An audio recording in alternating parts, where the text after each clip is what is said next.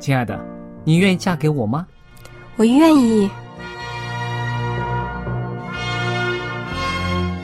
老公，我们要有小宝宝了。真的，太好啦！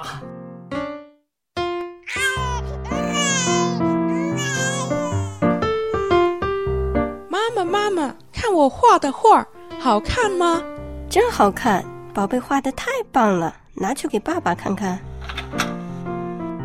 爸爸妈妈，我去上大学了，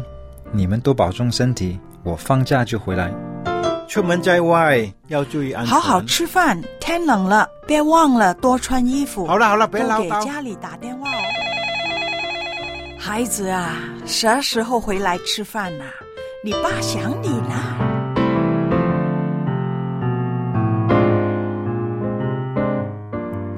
好，明天就回来。家人，给我生命的人，与我共同生活的人，与我分享喜悦的人，也是给我带来麻烦的人。每一天说说笑笑，有时也吵吵闹闹，因为我们是一家人。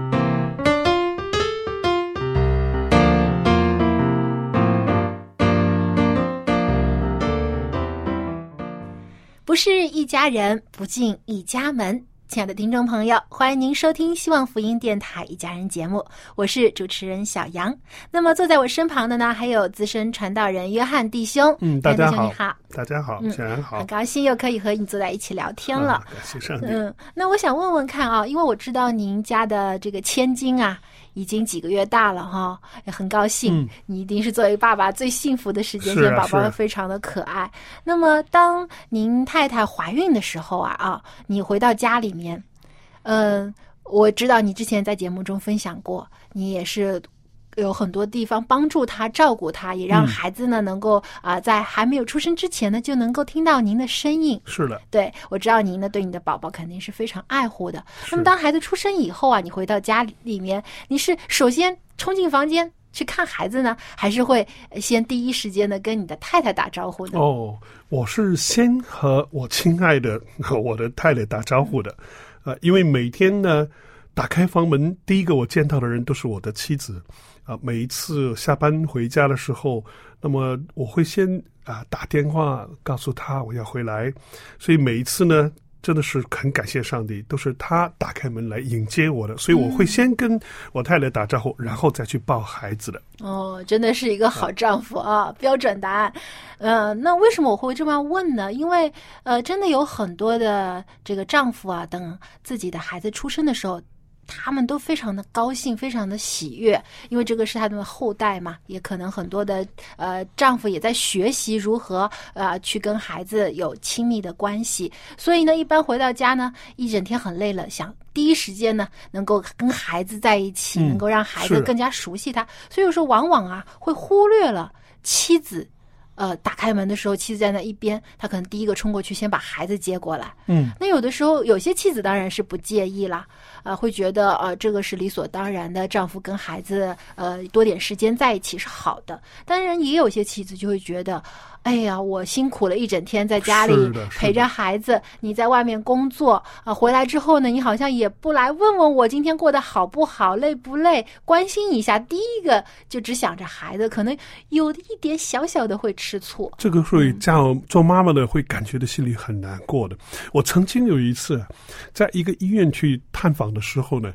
那么看到有一个呃刚刚出生的孩子呢，有很多的家属在外面，爷爷奶奶呀、姥姥爷爷啊、姥爷啊，在外面等孩子出生。那么当护士把孩子推出来的时候，一家人全部冲过去啊，看着小宝宝呀，啊、各种不同的赞美之声，他们都跟这个宝宝呢就离开了病房。那么接下来看到那个生宝宝的妈妈从病房推出来的时候，家属却一个都不在。然后看到那个妈妈眼里含着眼泪，一个身边安慰的人都没有，好像这个世界只需要她把那个孩子生出来，然后跟她就好像没有任何关系一样。这个实在是叫我觉得，呃。真的是非常错误的一件事情。所以，做父亲的还是家人，我们应该知道，爱妻子、爱孩子呢，这个事情我们不是把它分成谁先谁后，谁重要不重要，而是说我们应该一定的要重视一下做妻子的、做太太在家里面的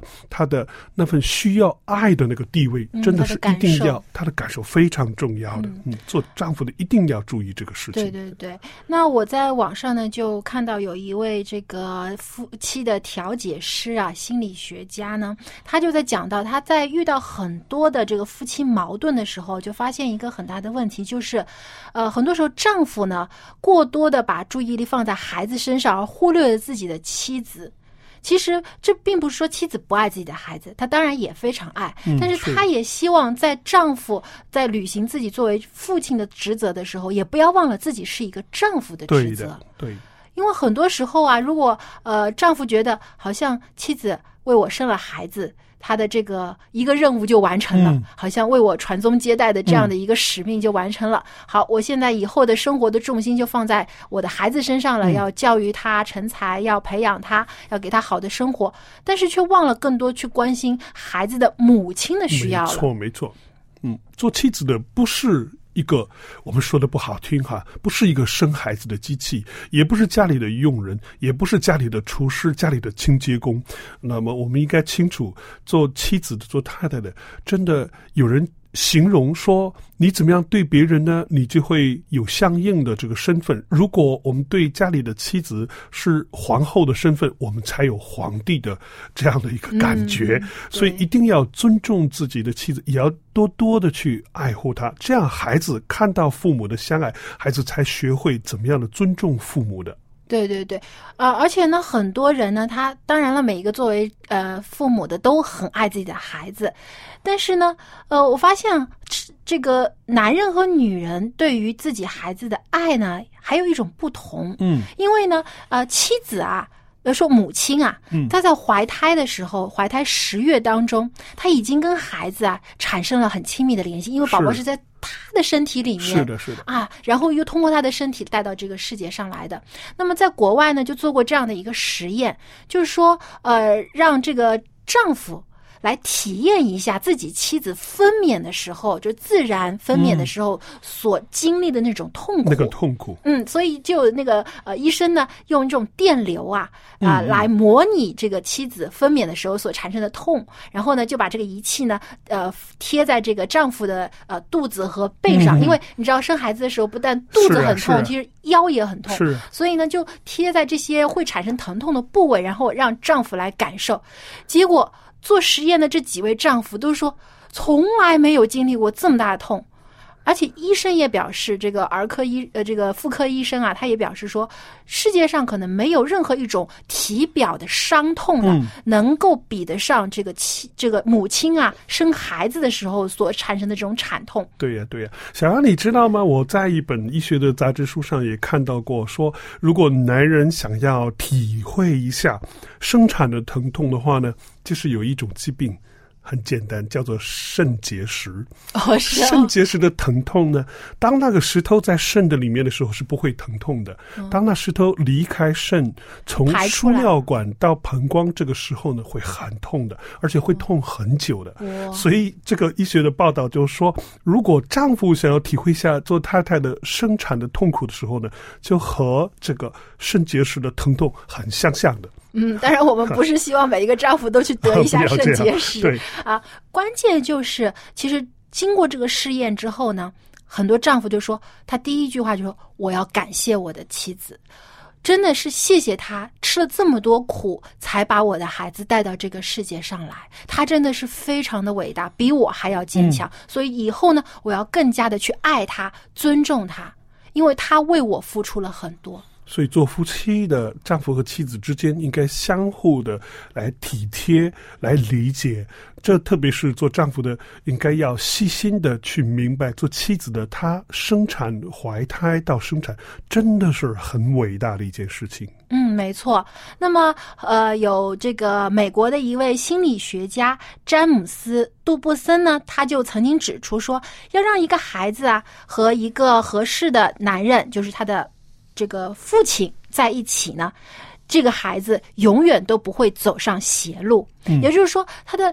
这个父亲在他人生的这个人生路路途当中，他的品格的塑造当中呢，起到一个非常非常重要的作用。启蒙的老师。嗯，那么同时呢，这个呃詹姆斯啊，他也提出了父亲这个角色对于孩子的成长非常重要之外呢，父亲对于这个孩子的母亲的感情也同样在改变孩子对于人生的看法。是的，是的，我们会看到很多家庭幸福和睦的夫妻，他们的孩子成长通常都很健康、很阳光，对生活都有积极向上的看法，因为他们在自己的父母的相处当中，他们已经学习到了人与人之间的这种关怀和爱护。可以体会得到。对他们，而且很多你会看到很多的男孩子，如果他的父亲非常爱他的。就是母亲的话呢，这个男孩子长大以后，他也会一样的爱护自己的妻子，嗯，因为他的父亲已经给他起到了一个很好的榜样耳染目睹。对，他也明白了这种男女之间的尊重和彼此的这种的啊理解的这种相处方式，所以呢，也使他以后的婚姻生活呢。也得到了一个很好的保障。对呀，对，爱不单是挂在嘴上的，更是在这个实际行为当中表现出来，而且也会被家里的孩子会这种实际上的有这种实际上的教育的。嗯，那我之前呢也听到过有一种的说法，就是说在教育的孩子问题上面呢，这个通常呢父母亲要一个人扮啊红脸，一个人扮呃白脸，是呃啊还是黑脸我忘记了，反正就是说一个人呢啊要就是说好话，另外一个人呢就要严格啊要对孩子有多管教。但其实现在很多的儿童心理学家也发现，其实这种做法并不好。为什么？因为很多时候会让孩子产生一种矛盾，觉得我到底应该听谁的呢？到底是呃妈妈说的对，还是爸爸说的对呢？嗯，呃，我到底有的时候甚至会让孩子偏赖依赖于呃这个父亲或者母亲的一方，是的，谁比较宠他、溺爱他，他就会偏向哪一方，因为觉得他可以从那个。呃，偏爱他的那一方得到保护和逃避惩罚，没错。所以呢，这种做法呢，其实反而会加深夫妻之间的这矛盾的产生，也会因为孩子教育问题呢，会产生很多的这个呃问题出来。所以，最好的做法其实就是父母统一口径，没错。要让孩子知道呢，这个丈夫和啊这个。父亲和母亲呢是一伙的，对，这个是很重要的。有一些家庭里面呢，那么夫妻在教育孩子的时候呢，不大清楚怎么样的去教导。比如说，孩子呢淘气惹祸了，那么他们需要来教育，就派这个父亲呢来做一个严厉的一个老师，一个训斥者，那么来去教训这个孩子。那么当孩子感觉到。呃，其实来训斥的话呢，我们也要讲一个尺度的，不要叫孩子对父亲产生一种惧怕感，是应该是有威严的，告诉孩子什么是正确的，但是不要恐吓孩子，对，不要产生恐惧，刑法来刑罚孩子，那么是正确的教导。有的夫妻之间就这样分工了，叫父亲呢做坏蛋。啊，叫妈妈做好人，然后呢，爸爸来教训了孩子之后呢，呃，妈妈来安慰，甚至呢，孩子哭的时候呢，这个妈妈就把孩子抱走啦，来哄孩子，又给他买糖果吃等等，这个是完全错误的，不能够清楚的教导孩子，而且叫孩子呢产生一种错误的理解，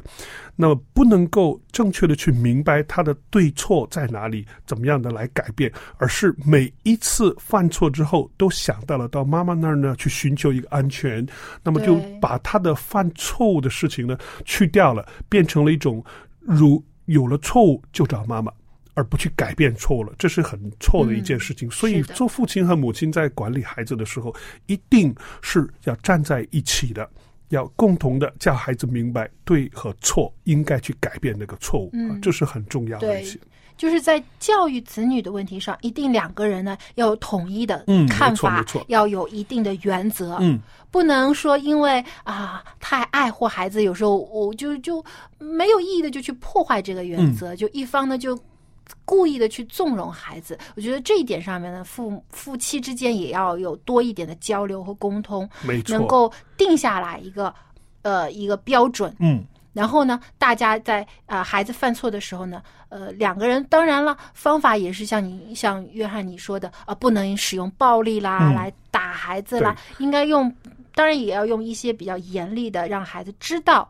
什么是对，什么是错，知道他错在什么地方，让他明白自己的错误。而且叫孩子清楚的明白，而不是呢，呃，父亲一个意见，母亲一个意见，或者有的人家更复杂，那么爷爷奶奶也在，那么弄得孩子根本就不知道什么是对错了，这个就是失去了教育的目的了。嗯，是的，而且当啊、孩子要接受他这个因为做错事情而嗯产生的后果的时候呢，父母也应该说是要坚持。不能因为孩子讨饶啦，或者说是有的时候呃感觉他哭得很可怜呐、嗯。啊就哦这次算了，这次算了，下次不要了。这样呢，就让孩子会觉得哦，父母可以妥协的，我下次就只要在对啊。哎故伎重重演的话，就可以避免这种惩罚那么，如果这个孩子在这样的一个状态情况下成长呢，等到他到了成人的时候，他对他的工作、对他的生活、对他的家庭，甚至对他的爱情、对他的孩子，也是不负责任的态度，就就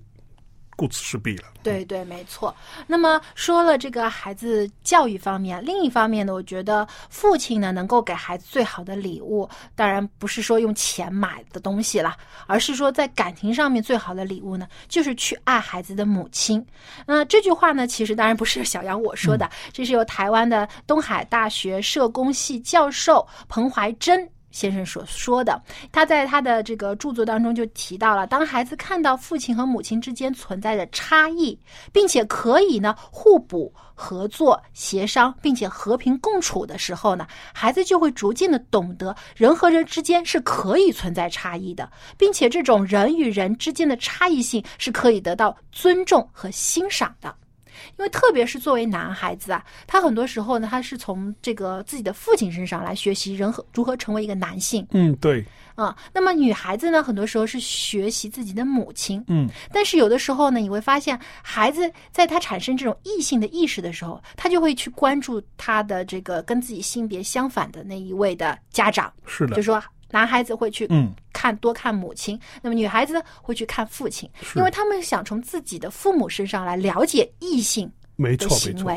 所以有的时候啊，一个父亲的角色，他如果能够在家里很好的去承担起自己丈夫的责任，去爱护自己的太太的时候呢，其实给孩子的印象当中，也能够让他们正确的意识到异性。是什么样子的？一个好的、有好的品性的一个呃，就值得欣赏的一个异性是什么样子的？嗯那么他以后长大之后自己去追求异性的时候，他们也知道应该用什么样的标准去看。对，什么样的标准，这个是很重要啊。嗯，对。那么，呃，其实呢，呃，作为孩子，特别是男孩子啊，他会在观察父亲在婚姻啊、家庭当中，在处理很多的冲突和这个矛盾的时候，他的爸爸是怎么样去做的。嗯那么在他孩子长大以后，他的日常生活当中，他就会去效仿自己的父亲对，。父母的品行嗯就是家庭里面一本教科书啊。是的，所以我们觉得啊这个丈夫，如果你真的非常爱自己的孩子，那么给他的最好的礼物就是你要去爱你孩子的母亲，嗯，让他知道你和你妻子的感情，这份爱。就是给孩子最大的一个帮助，是他成长路上的一个最好的一个、一份没错，没错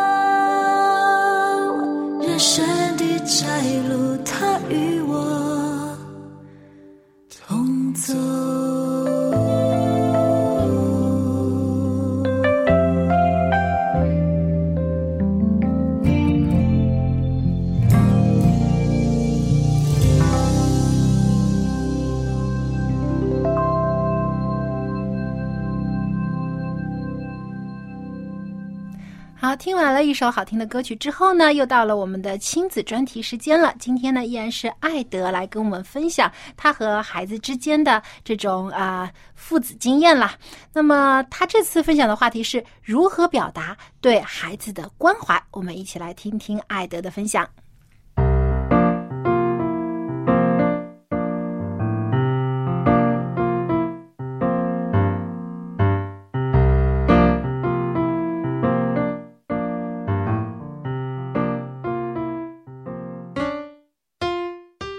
艾德您好，你好，欢迎您又和我们坐在一起来分享这个父亲和孩子之间的话题啊。嗯，那我知道现在很多的爸爸有非常繁重的工作，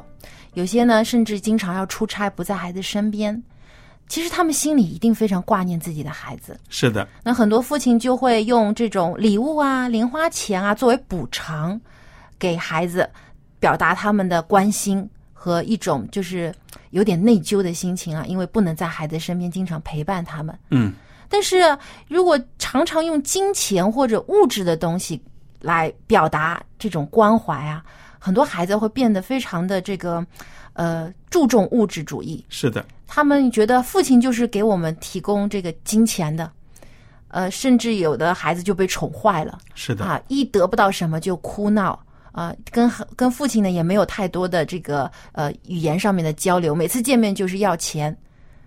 所以现在其实也出现一些这样的所谓的富二代啊，出现这样的一些的社会问题。那么，到底怎样才能更好的表达对孩子的关心呢？没错，所有的父母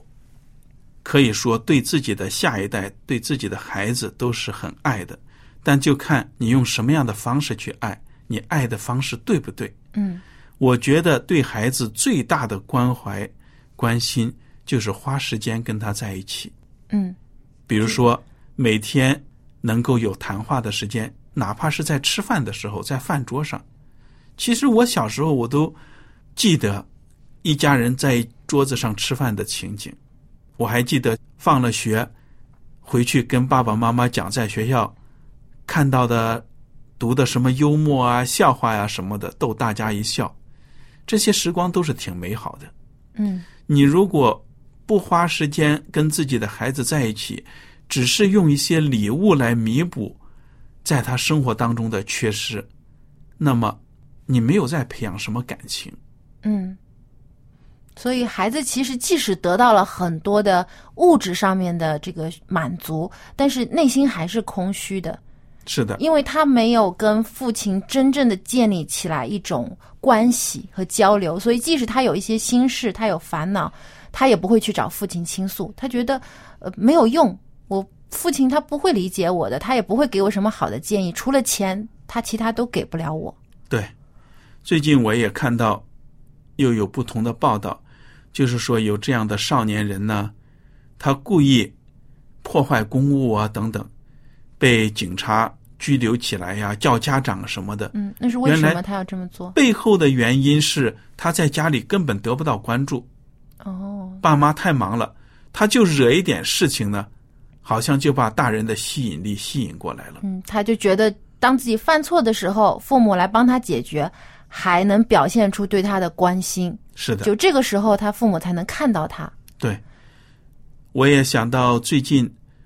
呃，因为我们国内政策有二胎呀、什么的，现在有一些孩子突然发现，哎呀，爸爸妈妈又生了一个小弟弟或小妹妹，突然之间所有的注意力都放到这个婴儿的身上了，嗯，自己被冷落了。有的呢，故意就去把这个婴儿弄哭啊、拧一下呀，有点嫉妒的心对理。，发泄心里的怨恨，我觉得都是因为父母对孩子不能够平等的去爱，没有给他足够的关怀，嗯所以这是一个真正家庭里面很重要的问题。怎么样能够花时间跟自己的孩子沟通，了解他的生活？嗯，所以呢，就是无论说其他的物质的这个满足啊，都是其次的，最重要的是要有能够共同相处的时间，嗯，因为感情是需要时间培养的。是的，所以呢，即使有一些父亲真的工作非常的繁忙，甚至经常出差不在家，也要经常给孩子打电话。对，至少在电话里面要表达你对他的关怀，多问一下他今天做了些什么呀，在学校里发生了什么呀，吃了些什么呀。其实，在一些细节的上面，你能够多关心他，能知道，孩子也能体会到，即使爸爸不在我身边，但他时刻还在关注着我。嗯嗯，就像我们的天赋上帝，虽然我们可能肉眼看不到他，但是我们生活当中的很多的事情，天赋都知道，他也在一路的保守和带领我们。阿门，这是真正的关怀。所以我就很珍惜跟孩子到海边去玩呐、哪怕就是玩了一个小时，哇，这样的时光，多少年后回忆都是非常美好的。嗯，我以前也看过一篇文章，是一位父亲写的，他也是说，当他孩子小的时候啊，他因为呃这个要担起家庭的重担，经常不在家，经常要外出工作赚钱，结果等他一回头看，孩子已经长得比他还高了。到那个时候，他想再要弥补，能跟跟孩子有共同的呃这个相处的时间，一起去做一些事情，孩子已经跟他很疏远了。嗯所以他觉得赚再多的钱也没有办法弥补他与孩子之间的这种关系。是的，所以趁着现在还来得及，也希望各位在收收音机前面的父母们多花一点时间在孩子身上，多与他们交流，多与他们谈心，让他们知道你们在关注他们。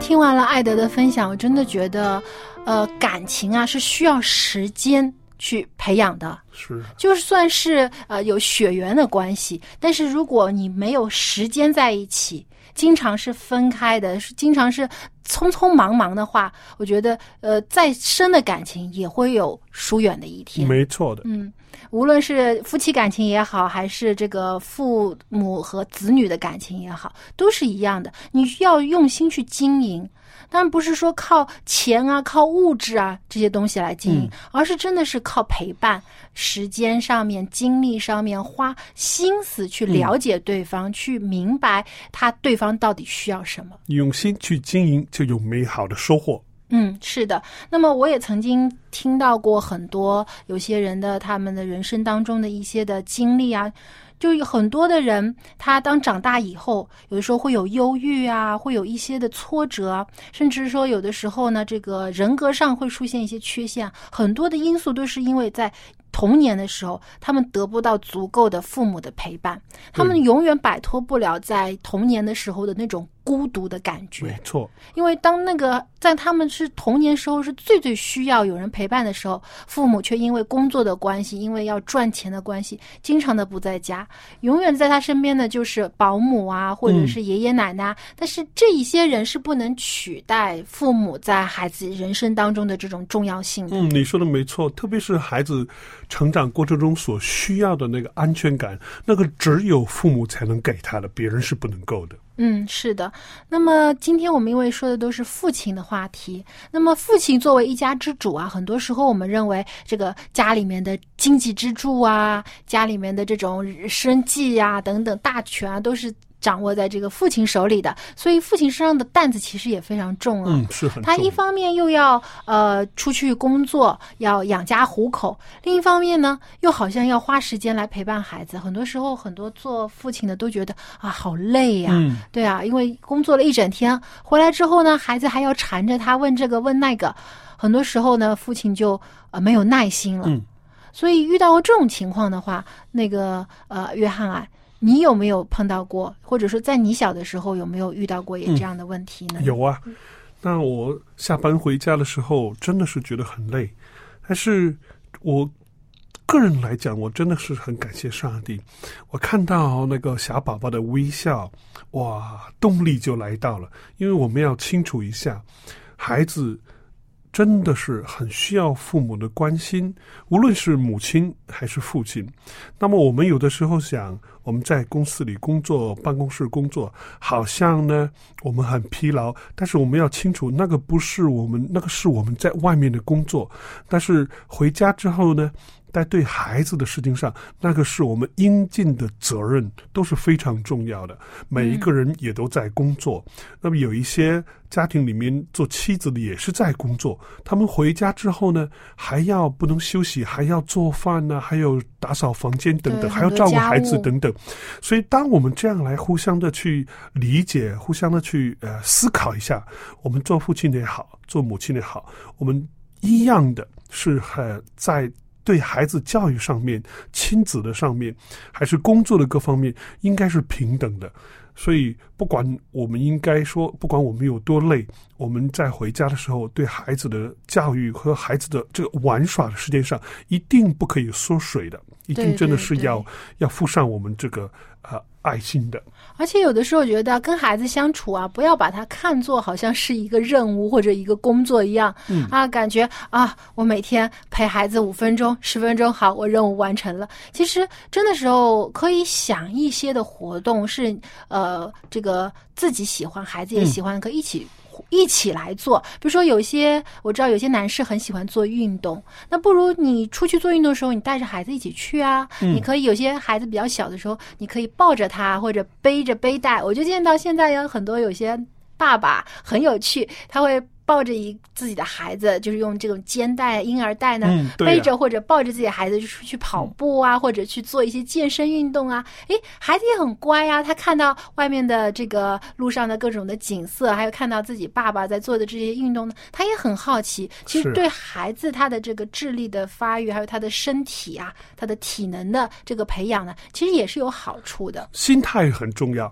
呃，有的书上也写过说，呃，当然，我们不知道每一位家长里面的呃，你的孩子是男孩是女孩哈。那我的宝贝呢是一位女孩。那么有的书上就写说，女儿是爸爸的小情人。当然我们知道啊，当然知道这是一个比喻。但是每一次下班的时候呢，我们就在想，哇，很快就可以回去见到我最喜爱的宝宝了。这样的一个心态，真的会卸去我们一天的劳苦。嗯，是的，也是一种让自己啊身心愉快，能够释放压力的这个是我最喜欢的事情啊！看到我的宝贝啊，是这样一个心态去想的，我们就知道了，这个不是很。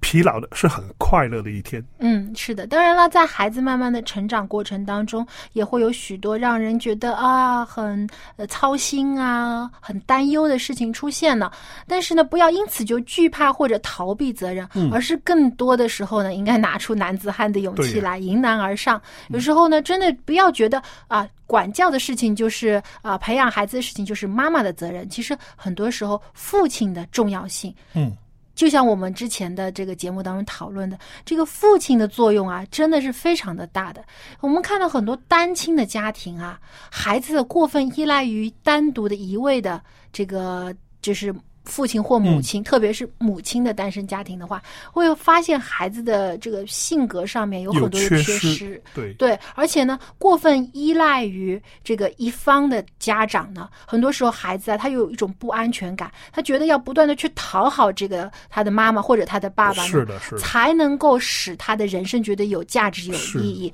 而这个就是。造成他因为生命当中缺了另外一位家长的存在，所以呢，在教育子女的问题上面呢，真的不能说是到底是爸爸的责任还是妈妈的责任，是双方一起的责任。每个人都有责任的。嗯，那么之前我有看到一个新闻呢，就有一个孩子，他的父母离异了，但是呢。虽然他的父母离异，但是依然呢很爱护他。他们会抽出时间来陪伴这个孩子，甚至愿意呢像朋友一样继续的在一起陪着孩子出去郊游啊，来辅导孩子的呃这个学习啊等等。所以这个孩子在他的自己的画画里面呢，就告诉很多人说：你们见到我的时候，不要总是问我我的父母离婚了，我是不是不开心。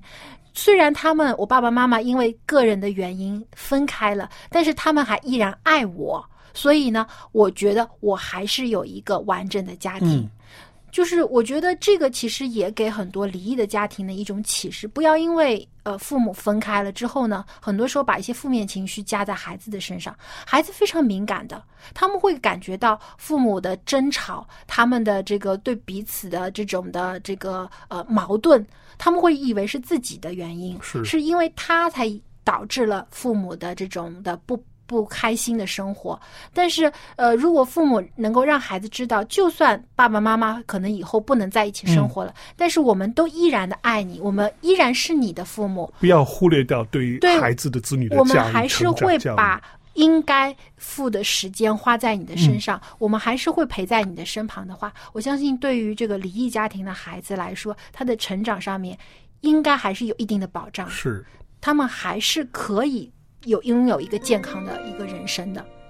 我的手很小，你的手很大，用你牵着我，不再害怕。你的手很小，我的手很大，有我牵着你，不会缺乏。我们天上的阿爸，掌管宇宙的笑话，有你顶着，天不会塌，有谁比你？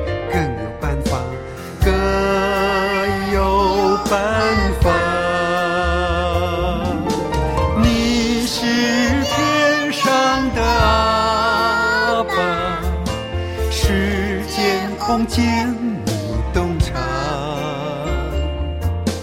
不微不至分毫不差有谁比你更有计划更有计划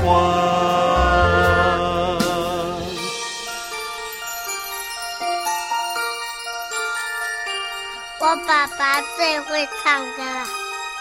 爸爸最会打棒球爸爸爸爸还会抓鱼。我爸爸最会骑小黄车，我爸爸最会唱歌。爸爸会带我去动物园，爸爸最会修理电灯，要当乖宝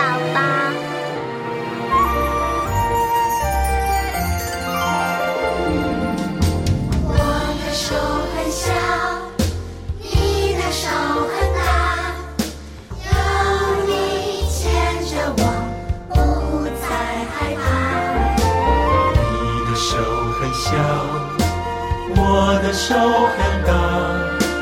有我牵着你，不会缺乏。你是天上的阿爸，掌管宇宙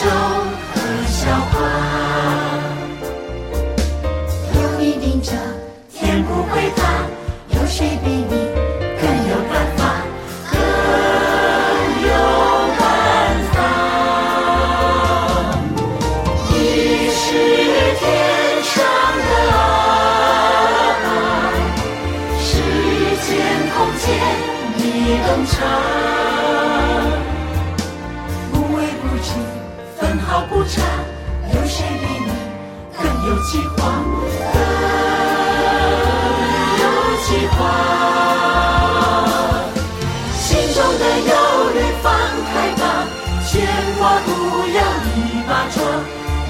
是天上的阿爸，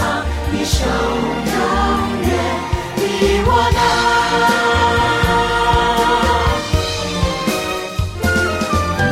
心中的忧虑放开吧，牵挂不要一把抓。你是天上的阿爸，你手永远比我大。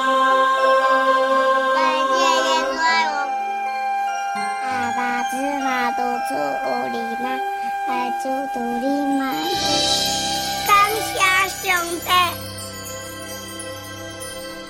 亲爱的听众朋友，您现在正在收听的是希望福音电台一家人节目。那么刚才呢，听完一首非常童真的歌曲之后呢，我们要进入了家有一老如有一宝的环节了。今天呢，依然请到了蔡博士跟我们分享老年人在冬季的时候应该如何保养。我们一起来听一听。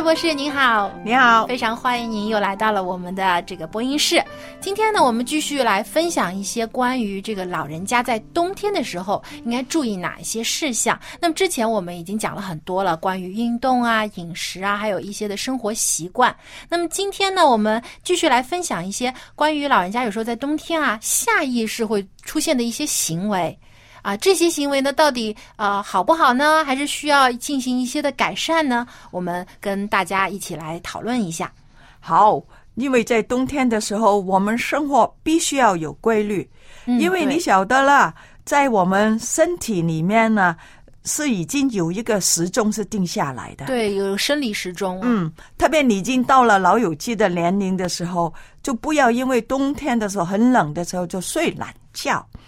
所以我们必须要了看到睡眠，我们要定时，饮食要定时，还有呢，我们运动的啊、身体啊也应该有定时。我们在那个，特别是在寒冷的天气的时候了，我们就是要求温暖嘛。所以温暖的时候，我们穿的一定要暖和。但是可能老友记有时候呢，自己的血液循环不太好。所以他们不觉得冷。我们这个情况下了，家里面的年轻人应该要提点一下。哦，要经常提醒一下老人，对加件衣服啦，天气冷啦。对对对，因为呢，我们穿的衣服了不要太窄，因为哦窄的时候就影响我们的呼吸。因为我们如果太窄的时候影响呼吸，我们换气就不是讲好了。因为平常不做这个啊、深呼吸的时候，在冬天特别要做深呼吸。怎么去做呢？很简单，你就用鼻子把气吸进去，把气吸进去，然后用口把它呼出来。哦，就是鼻子吸深呼吸吸气，然后用嘴把气吐出来。对，我们吸的时候就要停留十秒，一二三四五六七八九十，然后在嘴里面呼把它呼出来，这样的来回做五到十下。哦，每天每天做这样的深呼吸、嗯、啊，这样就可以。所以你穿太窄的衣服的时候，很难做到这个深呼吸的。哦，对，会觉得胸闷呢哈，啊、因为把被衣服这样包紧了。啊，还有呢，睡衣是柔软的。嗯，衣服要柔软，对，哦、脚一定要保暖，嗯，脚暖，全身都暖了。对对对，我而且知道有些老人家这个皮肤啊，可能因为冬天嘛干燥，那如果穿很紧的衣服，而且有些衣服啊，这个特别羊毛的啊，这种毛刺在身上很不舒服，会有瘙痒的感觉。对，所以我们也必须要了，特别是在冬天的时候，也需要洗完澡之后抹一抹一点油。哦，这样也可以润肤油啊，润一润它，润一润它。那么睡前呢，可以用那个温水，不是热水，是温水。哦、温水哈，太热的时候就怕烫伤啊，还有其他了。我们有一点一定要注意的，你用了这个温水也好，热水泡了脚，泡脚的时候呢，就是啊三到五分钟都可以，然后用一个干的。冷毛巾湿了水的冷毛巾干了，把它擦干，把那个毛孔收回去，就没有这样容易着凉。嗯，所以就是用温水泡脚以后呢，再用这个冷毛巾干的冷毛巾再擦拭，这样就能够把这个热度啊，这个锁在我们的身体里面了。第一是锁住了，第二了也不会容易着凉，因为你毛孔收回来了嘛。嗯嗯，就是这个意思。哦，原来是这样。嗨，这个就是第二了。我们冷的时候啊，一定要注意自己的我们站的姿势，还有坐的仪态怎么样，不要因为冷的时候，我们好像梳头乌龟。啊，对，特别有的时候刚出门啊，啊这个冷风一吹啊，很多人就会啊不自觉的就把脖子收起来，把腰这样拱起来了。嗯，啊，因为觉得冷嘛，要把自己身体缩起来。这样的时候，第一对我们的脊椎不好。哦，对脊椎不好，不好，因为我们一定要直哈，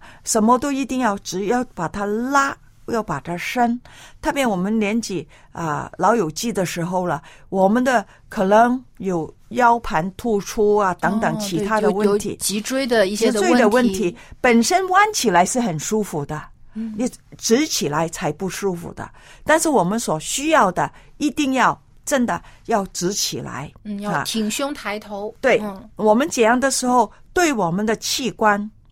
不会有这个压迫，哦、特别我们的肺部啊，哈，如果你这样的时候了，我们的心往前的时候也是有问题的、哦。如果你身体这样平衡，对我们老友记很重要。嗯、所以你只是这样说起来的时候，第一对腰椎不好，第二对我们心肺不好。第三，很容易失去了平衡，哦，就容易摔倒了。对了，对了，嗯、那所以我们这样的时候呢，由于这样，我们必须要挺胸握手，无论我们在家也好，我们出去也好，我们在年纪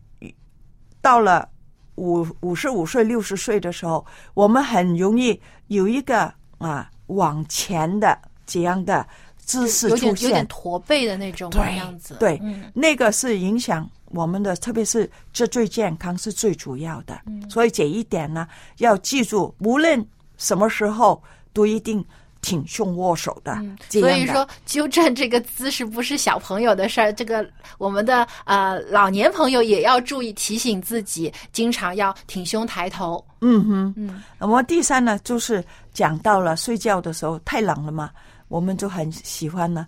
大被蒙头来睡觉，哦、对，躲在被窝里面 啊。这个被窝的气里面呢，氧气减少的时候，二氧化碳慢慢增加，也会影响到我们正常的呼吸。这样的时候，就影不但是影响到我们的脑血管、心血管呐、啊，还有了最主要的，还会令到我们讲到了缺氧。嗯。对，缺氧气不够，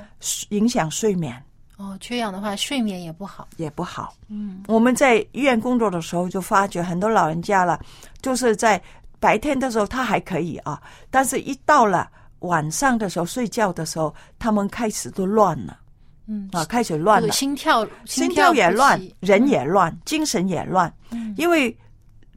我们都明白到了嘛，无论在家里面在哪里，啊、晚上的时候氧气是比较低一点的，嗯所以就影响到他们。那么这样的病人的时候，我们就给他一点氧气的时候，就可以帮助他们睡眠。嗯那么如果在家的时候，你不可以给氧气，都不要蒙头大睡了。对，因为这个睡眠影响一个人的精神还有健康是很重很主要的。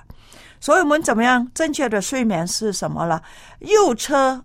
左侧都可以的。嗯，就是要侧卧啊，侧卧啊，侧卧是比较容易一点，但是记记住你的啊颈部、头部哈、最好在被窝上面，不是给盖了。你可以怎么样呢？你可以相腿了，可以把它啊啊啊护起来，是吗？伸缩啊，双双腿双腿就就是稍微弯曲一弯曲点点屈伸。因为这样的时候，你打侧睡的时候很舒服的。那还有呢，在那个啊、两个腿中间夹了一个小的那个枕头，哦，两腿这样之间夹的个枕头，姿势了，对我们老友记，我们小的婴儿的时候都喜欢这样睡的时候，啊，就是有些宝宝在妈妈肚子里的时候，其实就是这个状态，睡觉的状态。对，所以我们用这个状态了是最好，因为你把它啊弯一弯的时候，也接近自己的身体嘛，嗯那么空间就小一点嘛，卵呢就可以散发多一点嘛。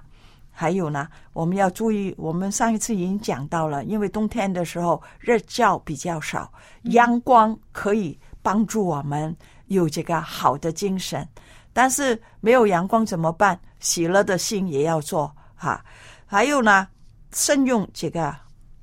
电的热毯。哦，电热毯，对，嗯现在特别是一些呃，这个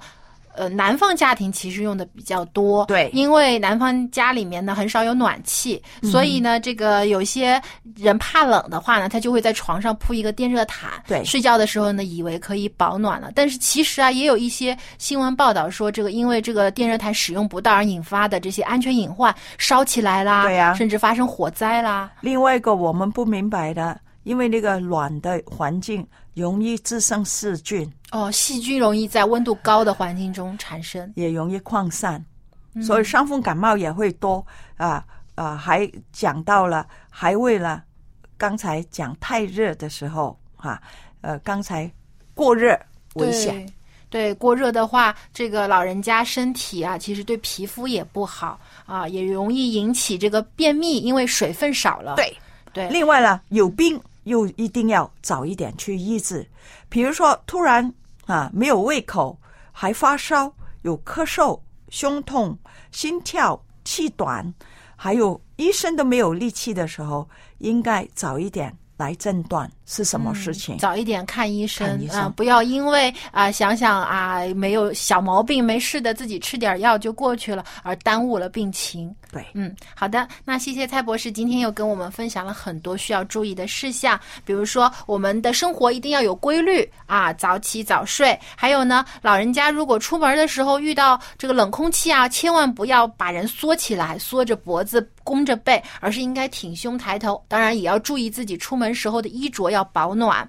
那么还有睡觉的时候呢，不要蒙着头，因为这个空气不好，而且呢会影响睡眠质量。还有平时啊啊、也要注意有这个好的一个精神状态，多做一些运动，使自己呢有喜乐的心。当然了，还有这个电热毯的使用一定要谨慎啊，千万不要因为呃使用了电热毯也发生这个安全隐患，也使自己的健康受到了影响。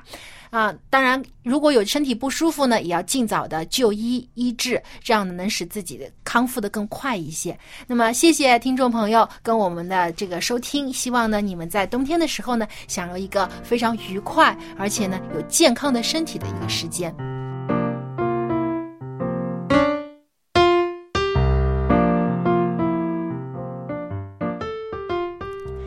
非常感谢蔡博士的分享。那么冬天啊，真的让人感觉这个是一种万物萧索啊，然后 特别想要偷懒的一个季节啊。甚至有的时候，我觉得上班在这个很冷的时候啊，要从暖暖的被窝里爬出来，真的是一件不容易的事情困。难的事情。是的，那么特别是对于老人家来说，冬季的时候啊，这个温度的变化也会使他们的身体啊各方面机能呢比较缓慢，所以这个时候呢，更好的这个帮助他们就是来自家人的支持和鼓励，就是陪伴老人一起去做适当的运动，嗯然后呢也关注他们一些这个生活当中呃，特别是在情绪上的需要啊。我就发现很多老人家呢，虽然说子女给他们提供了很好的这个养老的环境，但是呢，也是缺少一些的时间的陪伴。很多的儿女啊，很忙碌，呃，为了工作，甚至呢，在外地。工作生活，很多时候父母就觉得孤独啊，特别有些空巢老人，现在在农村也有很多这样的空巢老人，呃，子女都不在身边，甚至有时候儿孙也不在身边，所以他们就会觉得特别的孤独。这个时候觉得，呃，现在的这种科技又如此发达，难道真的连打一个电话问候一声的时间都没有吗？呃，我觉得再忙再累，我不能忽视自己的家人。没错，这是很重要的事情。做父母，呃，做儿女呢，应该想到自己的父母。对，我就想起啊，前不久我外婆过大寿的时候啊，这个家里人呢就送给了她一部智能的手机。嗯嗯，当然了，呃，外婆也说，呃，真的不会用啊，年纪大了，这个只希望字能够大一点，能看清就行了。但是呢，呃，那个我妈妈还有我一些阿姨呢，都还是希望能够教会外婆用这个，至少会用视频聊天啊，会用微信，啊因为这样呢，即使有的时候儿女不在身边，也通过手机能够让大家看一看，能看到彼此的脸，能够多一点的时间去问候和关心。那么，相信老人家一个人在家呢，也能觉得心里啊暖暖的，这个自己的孩子都想着自己。对对所以我觉得呢，呃，无论怎么样，尽力而为。尽力的让父母们能够感受到你的陪伴，嗯感受到你的关心，哪怕简简单单的一句“今天晚上吃了吗？吃什么啦？”对呀我觉得对于父母来说啊，也是心里觉得很温暖、不单是一。句话，而是一个爱的关注啊，关。嗯，对的，是的，因为我想，当我们呃刚刚出生，baby 的时候，小小的，我们一无助的时候，就是父母一直陪在我们身边，所以当父母也需要你的陪伴的时候，我们不能够缺席。父母曾给我们无微不至的关怀，那么当父母老的时候，我们作为儿女的也有义务，也应该的用真的爱心的行为呢，来去体贴和照顾我们的父母的。是的，就像那首诗里面所说的嘛，呃，这个慈母手中线，嗯游子身身上上衣对，所以我们要，真的是要力所能及的去报答父母对我们的养育之恩。当然了，也更加不能忘记天父对我们的创造大恩和拯救大恩。嗯上帝在诫命中也告诉我们，当孝敬我们的父母。是的，那么时间也差不多了，我们今天的节目就到这里。如果你喜欢我们一家人节目，欢迎来信告诉我们，我们的电邮地址是 l a m b at v o h c 点 c n。那么下期我们还有更好的话题想跟你分享，也希望你能来信与我们分享您的见证。我们下期节目再见。嗯，听众朋友，下期再见。